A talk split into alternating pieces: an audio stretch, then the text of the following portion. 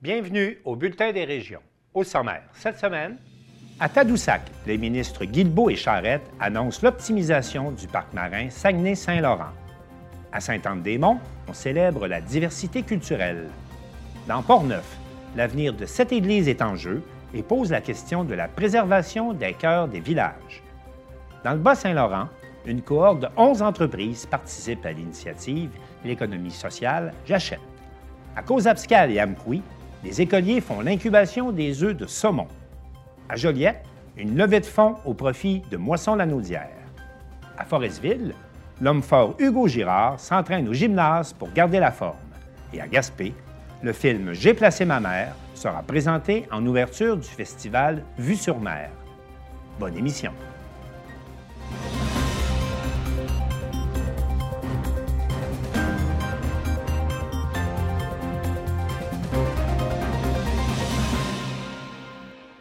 Le bulletin des régions est rendu possible grâce à la collaboration de 20 télévisions communautaires autonomes associées à Cogeco. Vous verrez donc, au cours de la prochaine heure, des reportages provenant de partout au Québec. Bonne émission.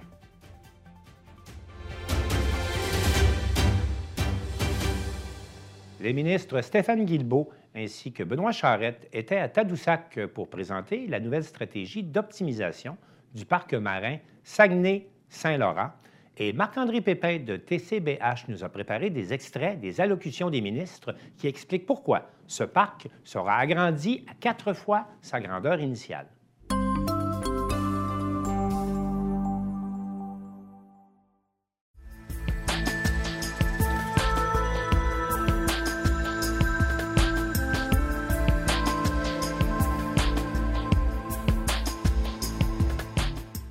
Cours des prochains mois, nous travaillerons étroitement avec le gouvernement du Québec, le comité de coordination du parc marin, les Premières Nations, l'ensemble des acteurs du milieu et la population à définir les modalités d'agrandissement du parc marin.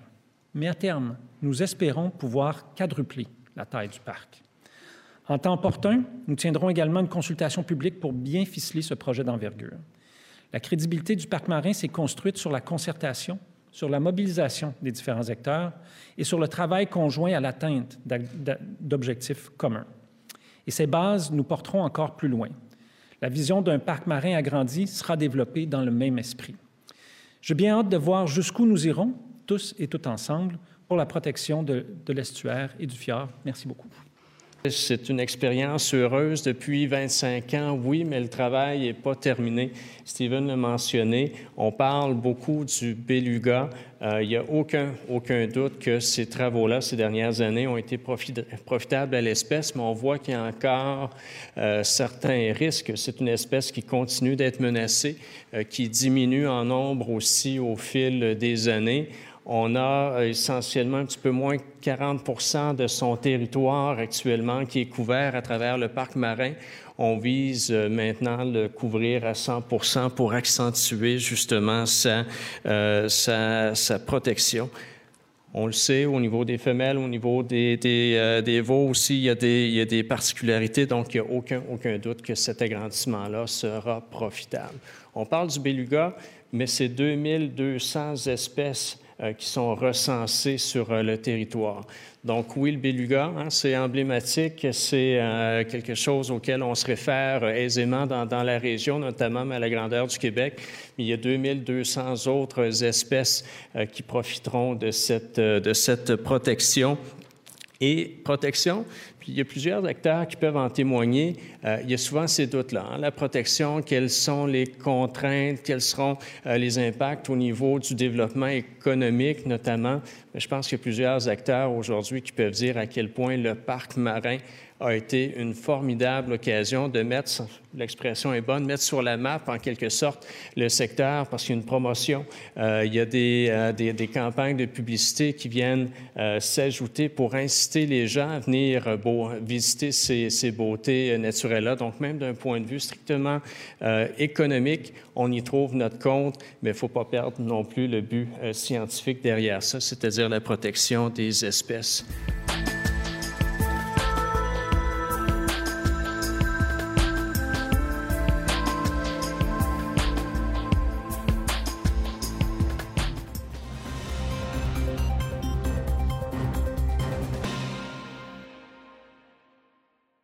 À Sainte-Anne-des-Monts, on a célébré la diversité culturelle avec des Gaspésiens originaires du Maroc, de la Côte d'Ivoire, du Cameroun, de l'Érythrée, de l'Algérie, de la France et des Philippines. Un reportage de Sophie Ricard de Télésoleil.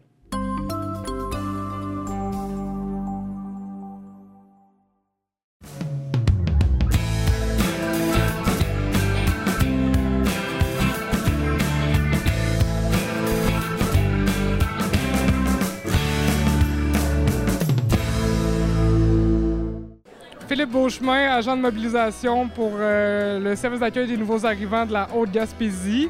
Euh, ce soir, on vit la 11e édition du Souper de la diversité culturelle. Euh, on est vraiment content. Ça se passe dans le cadre des Journées de la diversité culturelle en Gaspésie. Donc, partout en Gaspésie, il y a des initiatives comme ça qui se passent. Finalement, aujourd'hui, c'est l'événement de clôture de toute une dizaine d'activités qu'on a faites durant les derniers jours pour célébrer cette diversité-là. Le souper, en fait, c'est euh, la nourriture, c'est un prétexte. seulement un prétexte pour se rassembler tout le monde ensemble, provoquer les rencontres, favoriser les échanges. On veut que les gens de Saint-Anne-des-Monts et de la Haute-Gaspésie soient euh, s'imprègnent des différentes cultures avec lesquelles ils coexistent au quotidien maintenant. Donc là, c'est environ 20-25 cuisiniers de partout dans le monde qui ont fait des repas chez eux, puis qui les ont amenés ici, des repas d'origine de leur pays, euh, qu'ils ont partagés avec tout le monde. Donc, on a eu deux tables de buffet gigantesques. On été super heureux de, ce qui s'est passé. Donc, je trouve que c'est un bel événement pour le partage, pour la découverte. Puis les gens ont été super réceptifs, c'est qu'on peut pas demander mieux. Super choyé cette année. On a eu 20 à 25 bénévoles. C'est dur d'évaluer en ce moment parce qu'il y a des gens qui se sont rajoutés dernière minute. C'est des gens qui viennent de partout dans le monde. Euh, Maroc, Cameroun, Érythrée, Côte d'Ivoire, Algérie, France, euh, Philippines. Donc partout, partout, c'est des gens qui ont des horaires super chargés mais qui ont quand même pris le temps aujourd'hui de cuisiner toute la journée, voire plusieurs jours d'affilée.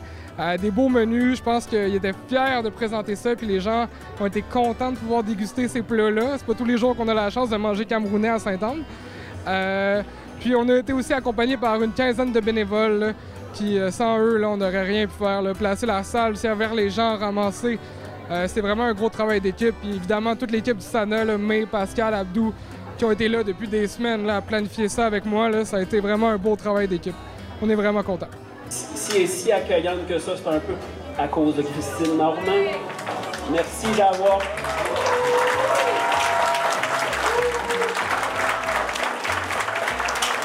Même si tu viens de Matane, tu représentes très bien la Haute-Gaspésie, tu es une excellente ambassadrice. Je te remets un petit cadeau qui en témoigne. Tu es une personnalité accueillante à vie. Je te remets une petite plaque.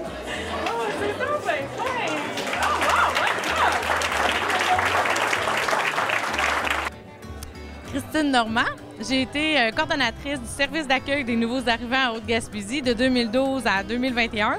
Et j'étais là euh, au début là, de la création des journées de la diversité culturelle et donc de cet événement ici, le souper de la diversité culturelle. Euh, Christine, pour moi personnellement, c'est beaucoup de choses. C'est elle qui m'a trouvé ma maison dans laquelle j'habite, que j'ai acheté.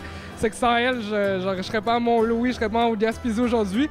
Mais plus largement, ça a été la coordonnatrice depuis 10 ans et plus du service d'accueil des nouveaux arrivants. Ça a été le cœur de tout ça. Ça a été l'investigatrice du souper.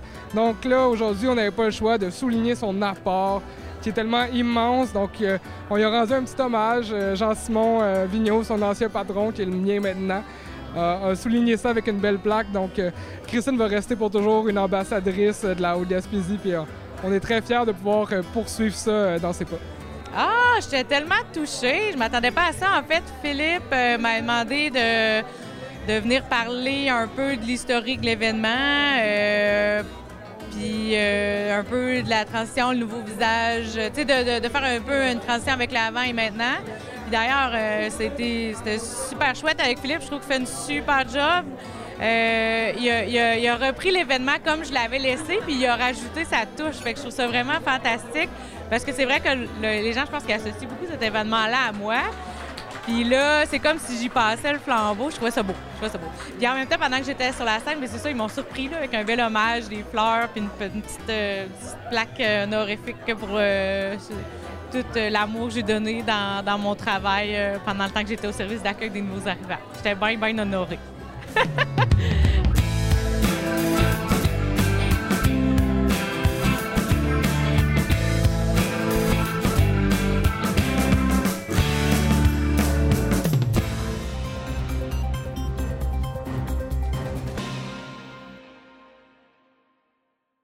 La question de l'avenir de nos églises est préoccupante partout au Québec et Charles Laviolette de CJSR revient sur la question. Cette fois-ci, il nous présente un reportage qui nous parvient de la paroisse Sacré-Cœur de Jésus de Portneuf.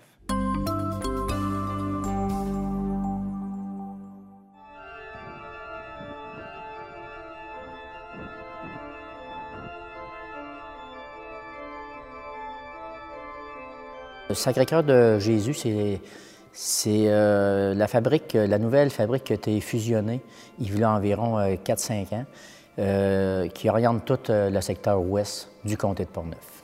Il reste sept églises. Il y a, il y a Deschambault, il y a Grondine, il y a Saint-Gilbert, il y a Saint-Marc, il y a Saint-Alban, il y a Saint-Uré, il y a Saint-Casimir, et on avait Saint-Tubal, mais présentement, Saint-Tubal, la municipalité a fait l'acquis de cette église-là présentement.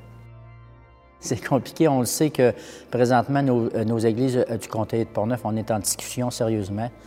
On le sait que euh, c'est pas rentable. Nos églises, c'est pas rentable. On s'attend qu'il va se passer de quoi dans les prochaines années. On ne sait pas quand, dans les prochains mois, prochaines années. On est en étude présentement. Mais c'est sûr qu'il va se passer de quoi bientôt sur le dossier de Sacré-Cœur de, Jésus. Quelle église qui va rester ouverte, on ne le sait pas.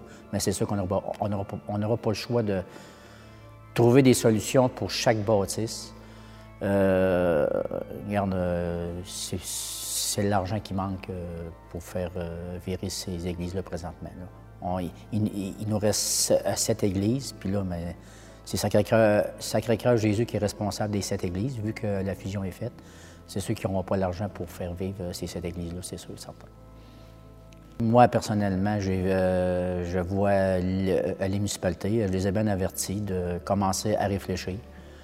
Euh, je trouve ça de valeur, c'est ces belles bâtisses qui ont été bâties par nos ancêtres gratuits. Les terrains ont été donnés gratuits par euh, nos ancêtres. Qu'est-ce qu'on fait avec ces bâtisses-là présentement? Moi, je demande aux municipalités de s'impliquer de plus en plus. ça se discute, ça pense. Y, a des, il y a des municipalités qui réfléchissent. Fait que c'est l'avenir qui va nous le dire qu'est-ce qu'on euh, fait. Euh, on a commencé de même, puis regarde, euh, Saint-Hubal s'est présenté avec un projet, puis on, a dit oui. Fait que je peux pas vous dire laquelle église qui va rester ouverte pour tout de suite. L'église de Saint-Hubal, présentement, est comme louée à la fabrique de Sacré-Cœur de, Jésus pour les messes, les cultes, le culte à avant, puis tout ça, c'est loué. Présentement, euh, il y a des beaux projets que la municipalité a. Ils veulent faire une bibliothèque à l'intérieur. Euh, ils veulent faire. Euh, ça va être changé en, salle communautaire. Ils ont, un beau projet. Ici, on est à Saint-Gilbert, une petite église. C'est une des plus petites églises de Sacré-Cœur de, Jésus, avec la celle de Saint-Uribe. c'est une église, il y a une messe une fois par mois une très belle église. Le son est très, très bon. Euh, il y a déjà eu des spectacles ici qui se font. Ils disent que c'est merveilleux euh, chanter dans cette église-là. Euh, c'est notre petite église qui 1925. Elle est ici depuis 1925. on a eu un projet du, du biomasse pour chauffer tout le centre communautaire. L'ancien presbytère qui est à côté de l'église et l'église ici. Puis ça marche très, très bien. Puis on sauve quasiment 50% des coûts pour chauffer cette église-là ici. Euh, présentement, ça nous coûte entre 6 et, entre 6 et 7 000 chauffer l'église ici, présentement. Et si on arrêtait à l'huile ou au mazout comme avant, là, ça aurait coûté des 15 à 16 000 euh, comme il faut. Euh, en 2023, ça aurait coûté ça facilement. On peut dire que présentement, dans le secteur ouest, je peux le dire, ça, la plus rentable présentement, c'est la celle de Saint-Marc-des-Carrières. C'est la celle de Saint-Marc. C'est une église neuve, c'est une église qui est très bien isolée. C'est une église qui euh, la, chauffer, puis euh, tout ça, c'est le plus rentable présentement. Euh, on parle de, Saint-Uribe, c'est une église qui est, qui est plus vieille, c'est une des églises qui est plus vieille dans le secteur ouest. Saint-Uribe a acquis l'église pour faire une exposition Riopel, qui va être dans cette église-là, fait qu'ils ont pris l'église une partie pour l'été. Euh, Saint-Alban, euh, la municipalité a un projet que j'ai attendu dire. Il ne nous a pas été présenté encore, mais il y a, un projet peut-être qui s'en vient pour Saint-Alban. Euh, Saint-Casimir, on sait que Saint-Casimir, c'est une très belle église, c'est quasiment, une cathédrale. cette valeur de cette église-là, c'est gros, c'est très, très gros. On On le sait pas, on le sait pas. Des chambeaux-gondines, mais c'est des églises classées. Quand une église est classée, c'est plate un peu pour nous autres, mais les églises qui sont classées, ils sont tout le temps tenus à avoir des, à des subventions plus que nous autres. Pour garder le, cachet de cette église-là, le ministère de la Culture sont là pour aider. C'est ça qui est l'avantage pour eux autres. Au nom du Père et du Fils et du Saint-Esprit, Amen. Qu'elle soit classée ou non, moi je tiens à ces belles, à ces belles structures-là. Enlever une belle structure-là dans une paroisse, il n'y a plus rien dans, dans la paroisse. Bien là, il faut, il faut garder ces bâtisses-là en, bon état, mais ça prend des sous pour faire ça en, bon état. Là. Puis là, on, le voit que les sous baissent, mais on essaye toujours de, emmener nos pratiquants à l'Église pareil. Pour moi, c'est autant important attirer nos gens à l'Église et à l'entretien de ces de ces bels édifices-là. Nos, anciens, nos sous qu'on avait, notre euh, bas de laine qu'on dit, mais là, il est rendu bas en Moses. Puis c'est pour ça qu'on euh, s'est parlé entre les gens, puis on se dit, mais là, tantôt, c'est Sacré-Cœur Jésus qui est responsable de nos églises. C'est Sacré-Cœur Jésus qui, euh, qui va payer si le bas de laine est vide, mais là, on va piger dans les autres communautés. L'argent des autres communautés, là, parce que c'est pour faire vivre l'Église de Saint-Gilbert, c'est là que, que ça ne sera pas juste tantôt. C'est là que la discussion s'en vient, le sérieux. Est-ce que moi prendre le bas de laine de Saint-Marc des Carrières pour payer le, le, le biomasse site? Euh, c'est pas juste pour les concitoyens de, Saint, de Saint-Marc des Carrières. c'est un exemple. Autant pour des Chambeaux, Grondines, Saint-Casimir. C'est là que la discussion s'en vient sérieusement. L'archevêché veut vendre les, euh, les, églises au prix des, euh, des, des terrains. Euh, on n'est pas d'accord avec ça parce que on ne peut pas vendre un terrain qui a été donné par nos ancêtres. puis moi, je trouve pas ça juste. Puis un, on n'est pas dans la ville de Québec. Les terrains, là, ils ne valent pas euh, une valeur comme la ville de Québec. Moi, j'aimerais bien que les municipalités s'impliquent beaucoup, qui gardent cette belle bâtisse-là dans, chaque paroisse, euh, qui trouvent des solutions, qui la vendent une pièce, que les municipalités s'en occupent. Puis ça va, rester encore la très belle bâtisse qui a été bâtie par nos ancêtres. Si, les gens veulent garder ces belles bâtisses-là aussi, mais il va falloir euh, qu'ils pensent aussi sérieusement à contribuer, parce que l'argent ne tombe pas du ciel encore.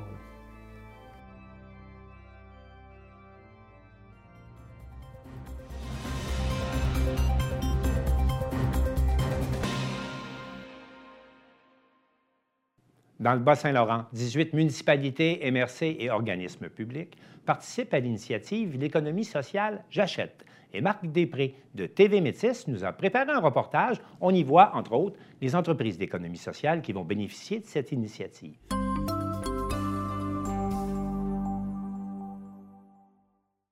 Eh bien, Monsieur Bérubé, donc aujourd'hui, on lance un projet pilote euh, au niveau du Bas-Saint-Laurent, au niveau de l'économie sociale. D'où vient cette idée? En fait, euh, c'est un projet, c'est une initiative qui s'appelle l'économie sociale J'achète, c'est-à-dire que c'est la base de ce projet-là, c'est de créer des partenariats entre des acheteurs publics, on parle de les villes, les MRC, des grandes institutions comme les cégeps, l'université euh, et, des entreprises d'économie sociale, donc des coopératives et des organismes à but non lucratif avec volet marchand. C'est une initiative qui a été développée par le Conseil d'économie sociale de l'île de Montréal en 2013. C'est un... Euh, en fait, c'est le pôle régional de l'île de, Montréal. Nous, on est le pôle du Bas-Saint-Laurent. On est en excellente relation depuis, depuis toujours, en fait, depuis la, naissance de notre pôle. Et euh, nous, on voulait implanter ce programme-là. Euh, par contre, c'était pas évident. Et là, on a eu la possibilité d'avoir un projet qui était subventionné par le ministère de l'Économie et de l'Innovation.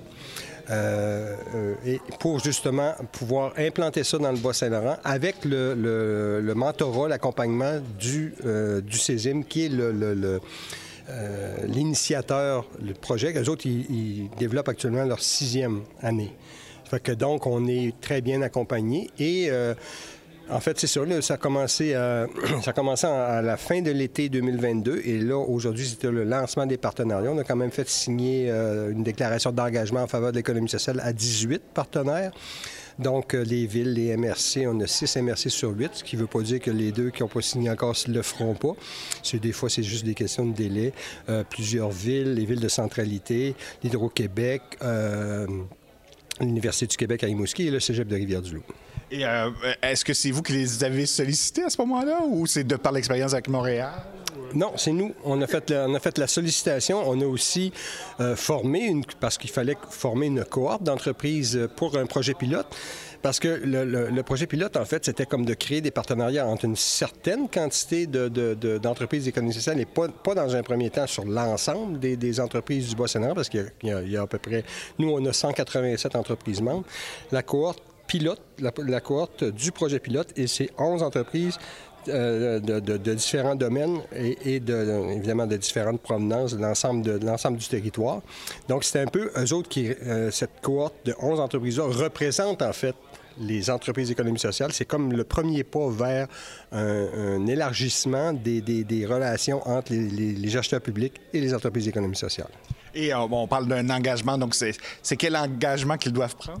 Bien, l'engagement, c'est de euh, ouvrir leur, leur marché, c'est-à-dire qu'ils euh, s'engagent à, considérer les entreprises d'économie sociale. Il n'y a pas de chiffres, il n'y a, pas de- a pas de niveau. On ne leur demande pas de, euh, sais pas moi, de met- mettre 250 000 par année en économie sociale. Non, non, il n'y a pas de pourcentage. C'est juste, euh, en fait, c'est une, déclaration d'engagement qui est comme vraiment un appui symbolique, à l'é- une reconnaissance de, de- de- et un appui symbolique à l'économie sociale dans le Bas-Saint-Laurent. Et on est dans un terreau fertile parce que, de toute façon, les MRC et les villes du Bas-Saint-Laurent sont déjà très sensibilisés à l'impact de, leurs entreprises d'économie sociale. Donc, ça a été relativement simple. Plusieurs téléphones, plusieurs euh, courriels, mais euh, on est très, très, très content du résultat. Et comment vous avez fait pour choisir les 11 là, qui, euh, qui, qui ont embarqué? Bien, en fait, on n'a pas fait de sélection comme telle parce que les 11 qu'on avait, euh, on est allé les chercher un à un. Ça, c'est une, parce que c'est comme c'est une première initiative. euh, donc, on a, oui, on a fait un appel d'offres. On, a- on, on- on les a appelés. On a dit, ben, on leur a présenté les, les avantages parce que ce qui est important de savoir, c'est que aussi les entreprises qui participent à ça, ils ont un certain montant à payer, mais ils ont un programme de formation très élaboré, 35 heures de formation, des heures de coaching, euh, puis, puis euh, en fait, leur- même leurs frais de déplacement sont, sont- sont remboursés. Et évidemment, et on les met en contact. Ils se retrouvent sur une page, sur la, la- la- sur une page de notre site web qui présente leurs produits et services avec les contacts vers leur site puis tout ça. Euh, donc, euh, oui, en fait, on est, à- on est allé chercher ceux, pour une première cohorte, ceux qu'on a été capable d'aller chercher. On n'a pas eu à faire une sélection. Donc, éventuellement, parce que je pense qu'on pense à, à une phase 2 éventuelle. On pense à une phase 2. On y pense. On mais, mais fort probablement qu'à l'automne, il y a quelque chose qui va se faire à ce niveau-là. Donc, à ce niveau-là, donc les, gens- les, les gens vont voir aussi qu'est-ce que, que, que- que ça a été créé et qu'est-ce que c'est exactement. Oui, exactement, exactement. C'est, c'est- c'est- on, on va, euh, il y a- il y a- maintenant, il y a une base qui existe, ce qu'on n'avait pas au départ. Quand, le- quand on, va leur- on, va, on va solliciter nos entreprises pour embarquer dans une deuxième cohorte, on va dire, regardez qu'est-ce que c'est. Il y a ça comme programme de, de- de- de formation. Et, et- et ce que ça veut dire, c'est qu'en bout de ligne, on a, on a déjà 18 entre- euh, signataires de- de l'engagement. Et il y en a d'autres qui, c'est clair qu'il y en a d'autres qui vont, qui vont suivre. Et euh, il, y a, il aussi le, ce qu'on appelle le carnet contact qui est sur le site, qui présente euh, vraiment en profondeur votre, les produits et services de votre, de votre entreprise. Et puis, bon, euh, on sait que l'économie sociale, quand même, au Bas-Saint-Laurent existe depuis plusieurs années. Est-ce que, est-ce que les gens commencent à comprendre qu'est-ce que c'est? Ben, on continue toujours à... à- La sensibilisation. Oui, oui. La sensibilisation, c'est, un travail, à, ben, je dirais, sans dire que c'est un travail à temps plein, mais de plus en plus, oui, les, les gens sont, sont- euh, comprennent de plus en plus. Et, et, euh, c'est, c'est très facile de faire comprendre c'est quoi les impacts de l'économie sociale. Après ma barre, c'est les, les retombées dans le milieu, les retombées directes dans le milieu. Donc, quand tu achètes en économie sociale, ça reste. Ça reste chez toi. Tu investis dans, ton capital humain. Tu, euh, tu participes à la rétention des gens chez toi. Puis euh, voilà. Et euh, si peut-être qu'il y, a un organisme qui, se demande s'il pourrait être membre d'économie sociale Barcelona à ce moment-là, euh, il vous contacte directement? Oui, oui, absolument. absolument. Dans un premier temps, il y a, de toute façon, euh, nous, on les invite toujours à consulter notre site qui est économiesocialebsl.com. Il y a tout ce qu'il faut. Il y a le, formulaire d'adhésion, il y a toute l'explication de c'est quoi une entreprise d'économie sociale, parce qu'il y a quand même des, critères. Et par la suite, bien là, s'ils peuvent devenir membres, si leur statut d'entreprise d'économie sociale est déjà reconnu. Il n'y a aucun problème à ce qu'ils deviennent membres. Euh, sinon, ben, on, fait affaire avec les, euh, les, CLD ou les MRC. Dans, dans, le cas de la Métis, ben, c'est Métis en affaires, avec qui on est en, contact euh, constant. Puis, non, c'est très simple. Et puis à ce moment-là, donc Montréal en est rendu à une sixième cohorte. Donc, est-ce qu'on a espoir d'avoir un, tel succès ici aussi? Ben, on verra. vous poserez la question à mon successeur parce que moi, je ne serais, pas, serais pas là pour une sixième cohorte, ça, c'est sûr. Mais merci beaucoup. Merci.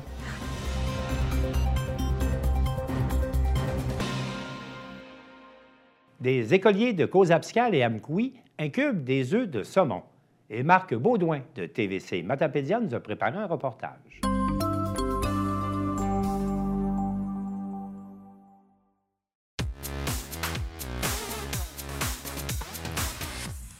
Le projet d'incubation des œufs de saumon est en cours actuellement dans deux écoles primaires de la Matapédia, soit l'école Saint-Rosaire à Cause-Abscale et l'école Sainte-Ursule à Amkoui. Pour en apprendre plus sur le projet, je vais aller rencontrer Sébastien Thibault et Sacha Parent, qui sont chargés de projet à la Fédération québécoise pour le saumon atlantique. C'est ici que ça se passe. Je suis en compagnie de Sébastien Thibault et Sacha Parent. Bonjour les gars. Bonjour, bonjour, bonjour. Ça va, ça va très bien, merci. Euh, on est ici pour parler du projet d'incubation euh, des œufs de saumon? C'est quoi ce projet exactement? En fait, c'est un projet éducatif qui est en collaboration avec la FQSA, qui est la Fédération québécoise du saumon de l'Atlantique. C'est vraiment pour voir tout euh, le cycle de la vie du saumon. du début de, sa conception jusqu'à ce qu'il soit assez adulte pour aller dans l'eau? Bien, à, partir de l'œuf. Quand, on les reçoit, ça, ça, se trouve avec des œufs. à l'heure qu'on se parle, c'est des... ça se trouve avec des alevins vésiculés tu trouves avoir une poche en dessous du ventre qui est leur nourriture. Puis à mesure que ça se résorbe, ils vont monter à la surface puis on va commencer à les nourrir. Pour vrai, pour qu'ils grossissent plus. Et, euh, et ce procédure, processus-là, pardon, il dure combien de temps? Environ quatre mois. On a déposé les œufs euh, le 17 février. Puis normalement, à fin mai, on les relâche euh, dans les cours d'eau avec les élèves.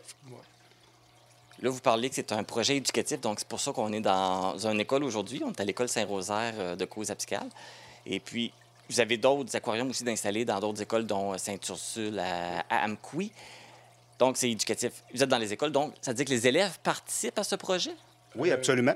ça se trouve avec les professeurs puis les élèves qui s'occupent de, l'aquarium. Nous, on fait une tournée toutes les deux semaines pour s'assurer que tout fonctionne bien. On va vérifier, comme là, présentement, il y avait, euh, avant que vous arriviez, on a, nettoyé l'aquarium, pardon. Euh, donc, euh, il y avait des œufs qui n'étaient pas éclos, qui, eux, ils vont rester donc à ce stade-là, donc ils sont morts. Donc, on les enlève, on, fait le nettoyage de l'aquarium, en, gros. Est-ce que je comprends, votre rôle, vous, c'est de s'assurer, c'est de faire l'entretien et s'assurer que tout se passe bien? Oui, oui, exactement. On supervise le projet. Êtes-vous aussi en contact avec les jeunes quand les jeunes font les activités ou c'est juste les enseignants? On est en contact avec les enseignants. Puis, euh, quelquefois, ça peut arriver, là, des fois, qu'on va voir les jeunes ou si jamais ils ont des questions, ben, on est là pour répondre à leurs questions également. Et comment ça se passe? J'imagine que les jeunes doivent trouver ça passionnant de voir ça. Ah oui, ah oui c'est ceux qui trouvent ça passionnant, surtout euh, lors de la sortie pour. Euh, quand ils ont la chance de manquer de l'école, ils sont tout le temps contents. Oh oui, non, c'est ça. Exact. Là, euh, les jeunes sont super captivés. Comme quand on était porté les. Quand on est arrivé avec les œufs, on est rentré dans, dans la classe à Saint-Ursule. Euh, les jeunes étaient tous à visage souriant. Ils, ils, étaient de bonne humeur. Ils sont contents de nous voir arriver avec les autres saumons. Puis même, euh, on arrive de Saint-Ursule tantôt, il y avait une autre classe qui ne participait pas au projet. Puis euh, il y avait des jeunes qui étaient là. Ah, madame, est-ce qu'on pourrait aller voir les œufs de saumon, les, les, saumons, est-ce qu'on pourrait aller les voir? Fait que c'est super intéressant pour les jeunes. Les jeunes sont vraiment intéressés. Ils sont captivés. Ouais. Oui, puis justement, un peu pour ça que vous faites ça éducatif, parce que c'est important de sensibiliser les, jeunes euh, au saumon, dans le fond. Oui, bien, c'est pas juste question du saumon. Euh, la nature en général, voir le cycle de la vie, comment que ça se passe. C'est vraiment intéressant. il y a des questionnaires avec les professeurs. Puis, puis pour, avoir plus d'informations, euh, allez sur le site Internet de FQSA. Tout est en détail, les projets éducatifs, tout. vous avez tout là, sur, le site Internet. Là. on parlait, vous étiez à l'école de, de et de Amkoui. Ça fait combien d'années, le... juste avant, ça fait combien d'années que le projet existe? Le projet existe euh, depuis une quinzaine d'années. Au départ, c'était un projet pilote avec FQSA, mais ça fait présentement 15 ans que ça dure. moi, c'est ma deuxième année. là, je prends la relève cette année. Moi, c'est ma première année que je fais le projet avec Sébastien. Euh, avant, il y avait M. Jacques Lemieux qui était en charge du projet avec Sébastien. Oui, Jacques Lemieux s'est trouvé, s'est occupé du projet pendant au moins 10, c'est pas 13 ans. Mais là, il, prend, il commence à préparer sa retraite. Donc, c'est dans la Matapédia, vous êtes à Amqui et Cause-Abscal. Vous étiez aussi les autres années à Saint-Léon, ce qui n'est pas le cas cette année.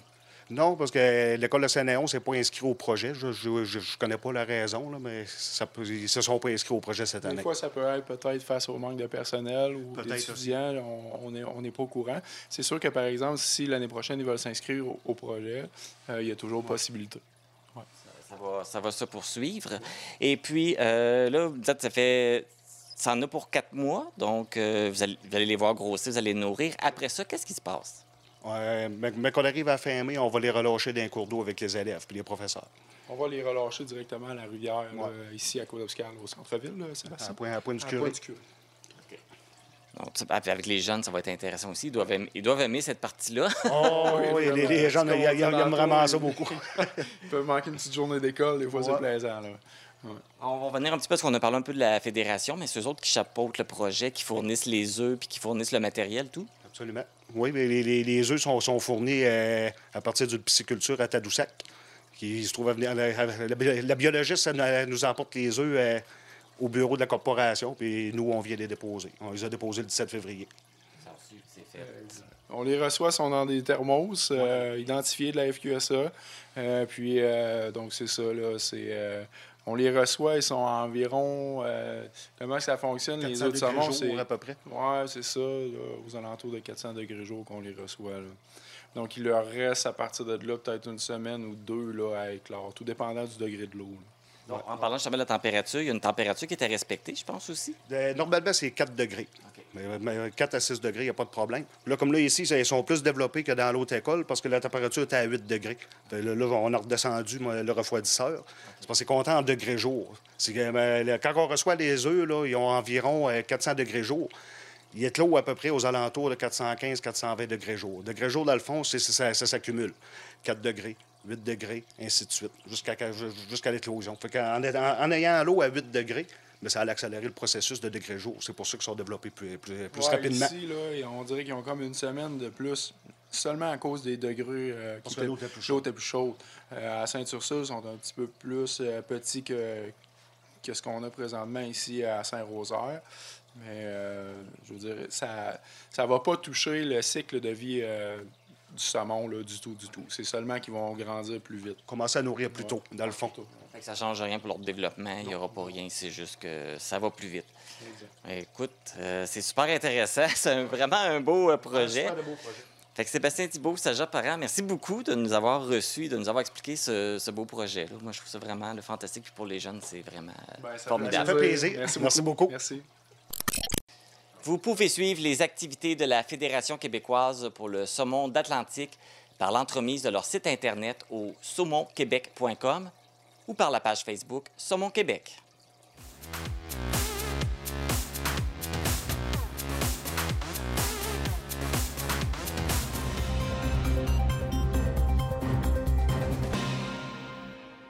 Deux étudiants en économie au cégep de Joliette organisent une levée de fonds le 8 avril prochain au profit de Moisson Lanaudière et Daniel Yvon de CTRB a été à leur rencontre.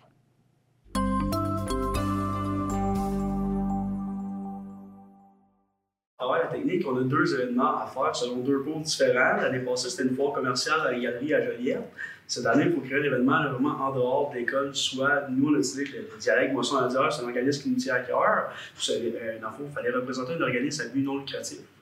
C'est pour ça qu'on a décidé, on a décidé d'aller chercher Moisson et puis de faire un événement à Berthierville pour aller chercher le plus de dons possible, le plus de gens possible. Je pense que le plus gros défi de cet événement-là, c'est vraiment toute l'organisation reliée autour, avant, pendant et après l'événement. Je pense vraiment que ça représente beaucoup de responsabilités, beaucoup d'assiduité. Je pense que c'est ça le, plus gros défi. Le de l'événement, c'est Hot Don. En gros, on va faire un petit contraste entre les mots. Ça va être un dans le fond, une collecte de denrées non périssables ainsi qu'une collecte de fonds sous forme de vente de hot dog directement dans le parking du euh, IGA, au stationnement. Il faut à côté de la porte, le 8 avril, entre 10h le matin et 15h l'après-midi. Tout au long de cette journée-là, il va y avoir plusieurs produits là, à vendre, comme dans le fond des des chips, des petites d'eau, des, euh, des petites boissons gazeuses dans le but de ramasser, comme j'ai dit, des fonds euh, pour, euh, pour moisson. Aussi, euh, on va ramasser des, on va avoir des boîtes pour les denrées, denrées non périssables. En gros, les gens qui vont faire une épicerie vont pouvoir ramasser, par exemple, une canne de soupe qui est une denrée non périssable. Ils vont pouvoir la mettre dans une boîte en sortant de leur épicerie. Leur don va être fait. Depuis, on va avoir une machine là, pour, par exemple, les dons. on offre des reçus de commandite. Donc, il y a des compagnies qui veulent venir là, pour faire des, plus gros dons. On va être là euh, pour vous accueillir là, en grand nombre. Aussi, il va y avoir un petit, euh, des vox pop qu'on appelle. Ça va être des, petits quiz de la réponse sur le moisson de direct. Ça va amener là, un petit côté interactif à, notre, à notre collecte de dons. Parce que c'est ça, pour vous, c'est important. Moisson de la ça représente un organisme qui est impliqué dans. Oui, sans doute, c'est impliqué dans notre région, soit à la d'hier. Puis honnêtement, il faut se dire dans la vie, nous, par exemple, moi, je peux donner l'exemple de chez moi, il n'y a pas de problème, je mange bien, mais ça, par exemple, mon voisin, ça ne peut pas être pareil. C'est pour ça qu'on a décidé d'encourager Moisson Indirect qui fournit vraiment de la, nourriture partout dans, dans, la région aux gens qui n'ont pas nécessairement les moyens de, de s'en offrir. Et toi, Charles? Suite à la visite euh, des locaux euh, de Moisson, on a vraiment été, moi, moi-même, personnellement, j'ai été très impressionné de l'ampleur que ça avait. Je ne pensais pas que c'était autant gros, je ne pensais pas que c'était autant bien organisé.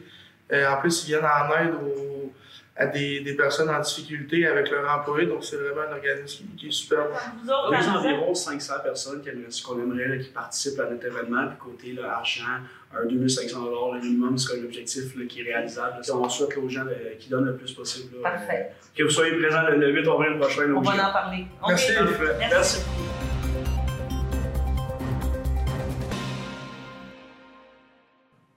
L'homme fort Hugo Girard s'entraîne au gymnase de Forestville lorsqu'il est de passage à sa maison dans son village natal de Sainte-Anne-de-Portneuf et Alain Manning de la Télé du Littoral était sur place.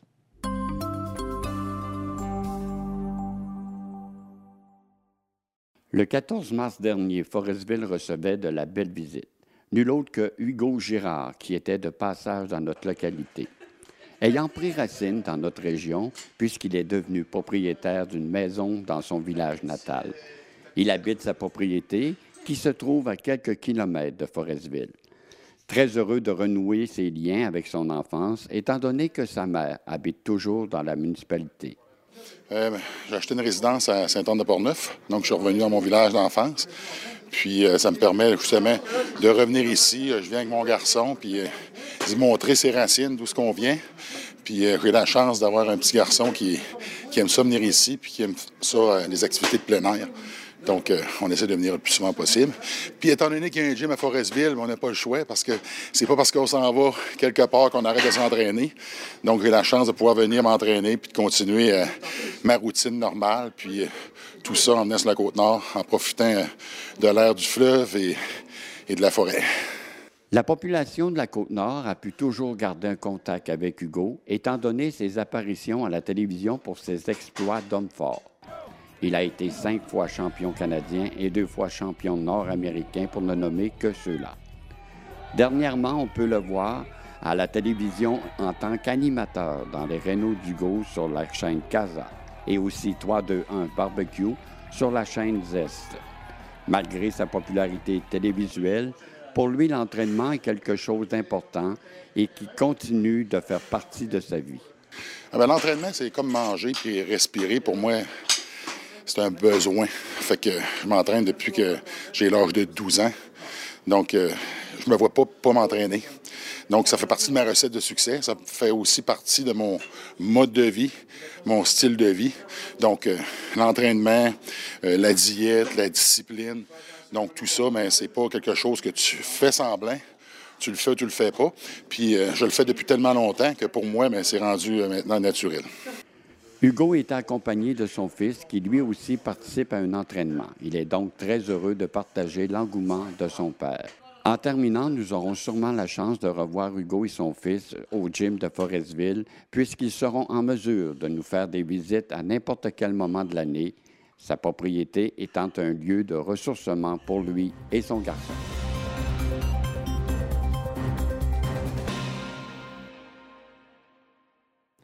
Le festival Vue sur mer aura lieu du 13 au 16 avril prochain à Gaspé et on y présentera en ouverture le film J'ai placé ma mère du cinéaste Denis Desjardins.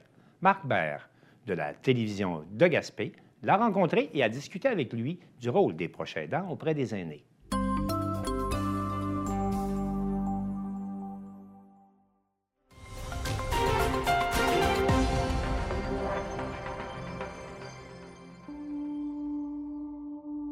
Vraiment touchant, très troublant. La fin est assez poignante. Je suis encore sous le choc un petit peu. C'est une, une histoire personnelle, euh, bouleversante, mais en même temps, c'est une, une page d'histoire du Québec qui est pas si lointaine. Même si ce film-là aborde un sujet qui est difficile, euh, il y a beaucoup d'humour, beaucoup de tendresse. Un film magnifique.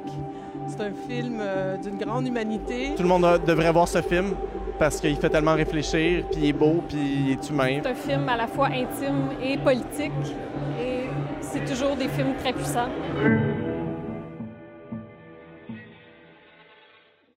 Et pour la première fois, j'ai compris combien je t'aimais. N'oublie, n'oublie jamais. Un peu le moment d'amour. Bon, on veillait pas tant que ça, hein, avant? Pas tant que ça avant. J'adore ma mère. Elle nous a nourris, éduqués, cajolés. Ma sœur Marise et moi. Maintenant, c'est à mon tour de prendre soin d'elle.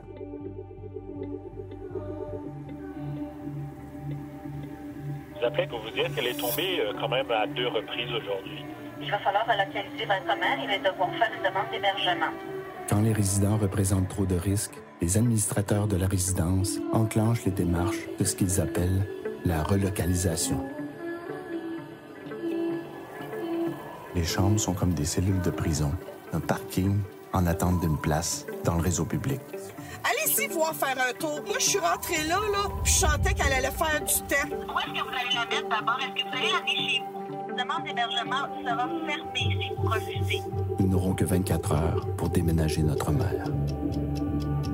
Moi, maman, je l'aime encore. Pas de place ailleurs. J'ai l'impression de d'abandonner un peu ma mère. Ma mère est, est coincée dans une unité ici avec euh, 12 cas de coronavirus. Puis, il n'y a pas moyen d'y parler. Des milliers de personnes âgées sont mortes au Québec dans les centres d'hébergement, dont plus d'une centaine dans le CHSLD où j'ai placé ma mère. Qu'est-ce que vous me dites, c'est que son, son état s'aggrave, c'est ça? Mais là, c'est parce qu'elle pourrait s'améliorer aussi si elle entendait ma voix. Parce qu'elle croit qu'on l'a abandonnée, là.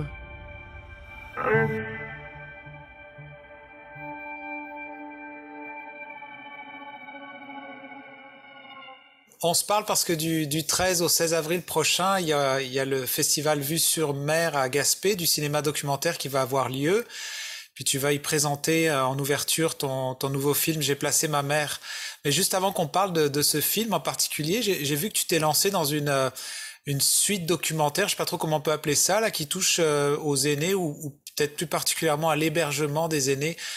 Pourquoi est-ce que tu as choisi de traiter ce sujet-là dans le long métrage ou des web-séries? Ben, j'ai rencontré euh, avec ma mère euh, qui a déménagé en résidence pour aînés, là, ce qu'on appelle les RPA. J'ai rencontré un, un réseau, un système de placement, d'hébergement euh, qui, qui m'a, euh, je sais pas, euh, rendu sceptique aussi par rapport euh, à ce qui s'en vient pour les personnes âgées, parce qu'il y a un vieillissement de la population. J'ai dû fréquenter avec ma mère au cours des films, là, puis euh, j'ai rencontré avec ma sœur aussi des problèmes. On est des proches aidants, puis c'est ça, ça nous a questionné tout ce qui s'en vient pour nous, les aussi. Alors, est-ce que tu voudrais nous faire un genre de synopsis ou nous, nous faire un petit résumé de, de- de- de- justement de ton dernier film qui traite de ce sujet-là J'ai placé ma mère? Oui. Ben, c'est ça, ça a commencé à un premier film qui s'appelle Le Château, où ma mère était en résidence pour euh, aînés, jusqu'à temps que vers la fin du film, on découvre que là, le château, il rejette ma mère. Et donc, il faudra la placer. Puis c'est la suite. J'ai placé ma mère, sans être une suite, parce que dans le film, j'ai placé ma mère. On résume pas mal la situation des aînés, euh, ce que vivent les gens qui sont en perte d'autonomie. À un moment donné, dans les résidences ou chez soi, ça fonctionne plus. Et là, tu tombes au CLSC, les travailleurs sociaux, ils, ils t'évaluent. Et là, ils disent souvent, ben, tu peux pas rester à l'hôpital, puis tu peux pas euh, non plus retourner chez vous. Fait, il faut trouver un endroit qu'on appelle souvent les, soit les résidences intermédiaires ou les, euh, CHSLD, sont des endroits pour euh, de, de, soins à long terme, si on peut dire. Donc, j'ai placé ma mère, c'est le combat de ma sœur et moi pour s'assurer que notre mère aille dans un endroit décent et euh, on apprend aussi, ça c'est tous les Québécois qui doivent le savoir, que tu as 24 heures quand tu, euh, tu reçois l'appel du CLSC. Tu as 24 heures pour aller euh, dans la résidence. Puis nous, dans notre cas, on n'avait jamais vu la résidence. C'était compliqué. Là, puis on, on a réussi à la voir, mais on n'était pas heureux là, du tout d'envoyer notre mère là. Et là, ça a créé tout un imbroglio qu'on voit dans le film. C'est pour ça que tu décrivais cette étape comme rocambolesque, j'imagine. Est-ce que ton message que tu fais passer là, c'est pour démontrer un peu le, la, la, difficulté ou les défis auxquels on peut se confronter quand on est, on est rendu là? Ouais, ben oui, les, 12 travaux d'Astérix, là, euh, ben, je veux dire, euh, tout le monde ne vivra pas la même situation. Chaque famille, ça va être particulier selon la perte d'autonomie, selon le parent, la personne, la grande-parent, qu'on on doit euh, trouver un endroit. Euh, et surtout, selon les, euh, coins où on est au Québec, le service n'est pas le même, les résidences sont pas les mêmes. Dans, dans mon cas, c'est à Montréal, donc c'était comme des énormes polyvalentes, mais pour personnes âgées en perte d'autonomie. Puis beaucoup de, comme des nids à poules. À un moment donné, tu cherches le meilleur nid à poules parce qu'il n'y en a pas des super beaux. Là. Fait que, il y en a peut-être qui sont mieux que d'autres. Alors, mais on te donne 24 heures, ça ne donne pas beaucoup de temps pour trouver puis chercher. Ah, j'ai vu que dans cette même euh, dans ce même registre là, on dit que tu es un cinéaste euh, touche à tout là, puis j'ai été voir euh, une expérience web là de www.2031.québec là. Là, c'est toute une ambiance là un peu futuriste et est-ce que toi tu penses qu'on va se rendre là? Ben, j'inviterai les gens à, qui nous écoutent à aller voir ce site web mais euh, est-ce que c'est comme genre tu projettes à quoi ça pourrait ressembler? Ben, c'est ça, l'idée de 2031.Québec, ça le dit, c'est que la date qu'on nous annonce, l'année, c'est 2031, où là, un quart de la population euh, sera âgée de 65 ans et plus. On est comme les pays, comme le Japon ou certains autres vieux pays. On a rejoint un peu, euh, on n'a plus une jeune population, puis l'espérance de vie, c'est une bonne chose, mais augmente. Ce qui fait que j'ai créé cette expérience-là que je dis de web fiction pour 2031 où déjà en ce moment, on doit aller en ligne. On le voit là, avec euh, la société d'assurance automobile. Il faut tout faire en ligne, il faut avoir sa place, il faut s'enregistrer. Euh, c'est l'enfer pour les aînés qui n'ont pas d'habilité euh, technologique. Alors, c'est un peu ce qu'on vit quand on, on va dans 2031.Québec. C'est comme une, une, simulation de ce qu'un aîné va devoir affronter dans quelques années quand de moins en moins il y aura de personnel, puis de plus en plus d'informatique avec des systèmes, des algorithmes ils vont te classer là, selon tes, euh, vous allez le voir, c'est comme un jeu en même temps aussi, selon ton autonomie, selon l'argent que tu disposes. Et là, tu continues à vieillir dans, dans ce système-là. Puis, euh, toujours concernant ton travail, là, hier, enfin, c'était bien, c'est hier, je crois, le 23 mars, tu as, sorti euh, un nouveau court-métrage qui s'intitule Sur la piste des caribous. Je crois que c'était au Saguenay, c'est bien ça? Oui, je suis là présentement là, pour présenter le film. Il y avait 200 personnes hier pour la première. Et ensuite, je m'en vais à Gaspé. Euh, pour l'ouverture, il y aura J'ai placé ma mère, puis un peu presque pour la clôture, le dimanche, il y aura euh, Sur la piste des caribous, qui est mon plus récent film. Là, je l'ai terminé cette semaine. Puis il a été présenté ici au Saguenay. Euh, c'était vraiment une belle ambiance. C'est intéressant. C'est une autre approche du vieillissement parce que c'est des gens qui ont fait le pays dans le coin ici, dans la région, et qui ont 90 ans autour et qui sont encore là à résister et grâce au fait qu'ils ont eu des enfants, là, c'est la question, est-ce que les enfants vont rester, vont s'en aller? Je pense que ça peut rejoindre aussi les gens de la Gaspésie. Quand il y a le travail, ils t'appellent ailleurs, ben, c'est ça, les, personnes âgées, tes, parents, ils restent au bout d'un rang. Alors, c'est un peu ça. Et les caribous, ben, c'est l'idée que c'est une race en voie d'extinction. Donc, c'est un peu la piste que j'ai empruntée pour aller vérifier si les Québécois étaient des caribous ou c'est qu'on peut aller. Là. Surtout que, bon, euh, dans le cas des caribous forestiers, c'est comme on coupe la forêt, ils n'ont plus d'endroit pour aller. Ils doivent aller de plus en plus euh, au nord. C'est un peu le, propos là, de, de, ce court-métrage-là.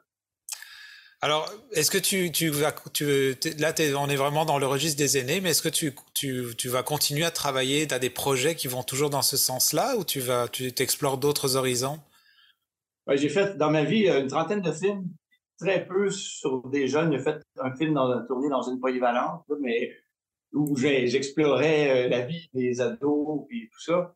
Mais euh, non, c'est depuis toujours, depuis 30 ans, j'ai commencé à m'intéresser ben, j'aime beaucoup les personnes âgées, ils ont des choses à raconter, euh, ils, ont vécu, comme souvent à 90 ans, tu as l'impression d'avoir vécu mille ans parce que tu as connu quasiment l'arrivée de la radio, l'arrivée de la télé, l'arrivée des automobiles, l'arrivée d'Internet, et ainsi de suite. Donc, c'est intéressant de voir le. Puis moi, je, trouve que les Québécois, en tout cas, ont perdu un peu le lien avec euh, leurs ancêtres. Et comme dans le film sur la piste des caribous, on voit que chez les Autochtones, euh, l'ancêtre est encore une personne qu'on respecte et à qui on demande conseil. Là. moi, j'aime beaucoup cet, aspect-là. Moi, j'ai été élevé par mes parents, mais mes grands-parents étaient très proches. Puis je trouve que c'est important ce, lien entre les générations. J'explore ça encore, oui. Alors tu vas, tu vas être présent à Gaspé donc du 13 au 16 avril. Tu vas, on va pouvoir te croiser là, même te poser des questions.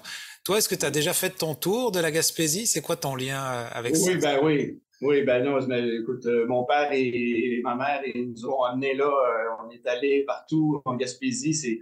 Puis après, je suis allé par moi-même. Euh, donc, j'avais une attirance. Il y avait plein de raisons, à part le fait que la mer, c'est splendide et c'est quelque chose qu'à Montréal, on a beau être sur une île, mais on, on est vraiment désespéré de retrouver cette étendue-là, les, gens, l'accueil. Je le vois ici aussi au Saguenay. C'est des gens qui savent recevoir. Que, c'est pour ça que j'ai hâte d'y aller, euh, pour toutes ces raisons-là, puis aussi pour euh, peut-être voir un prochain film, peut-être dans ce coin-là. Ben, en tout cas, je te remercie beaucoup pour ton temps, Denise. Puis euh, ben, on, se croisera sûrement dans le coin de Gaspé quand tu y seras. Oui, c'est du 13 au 16. Exactement. Avril. Exactement. Merci.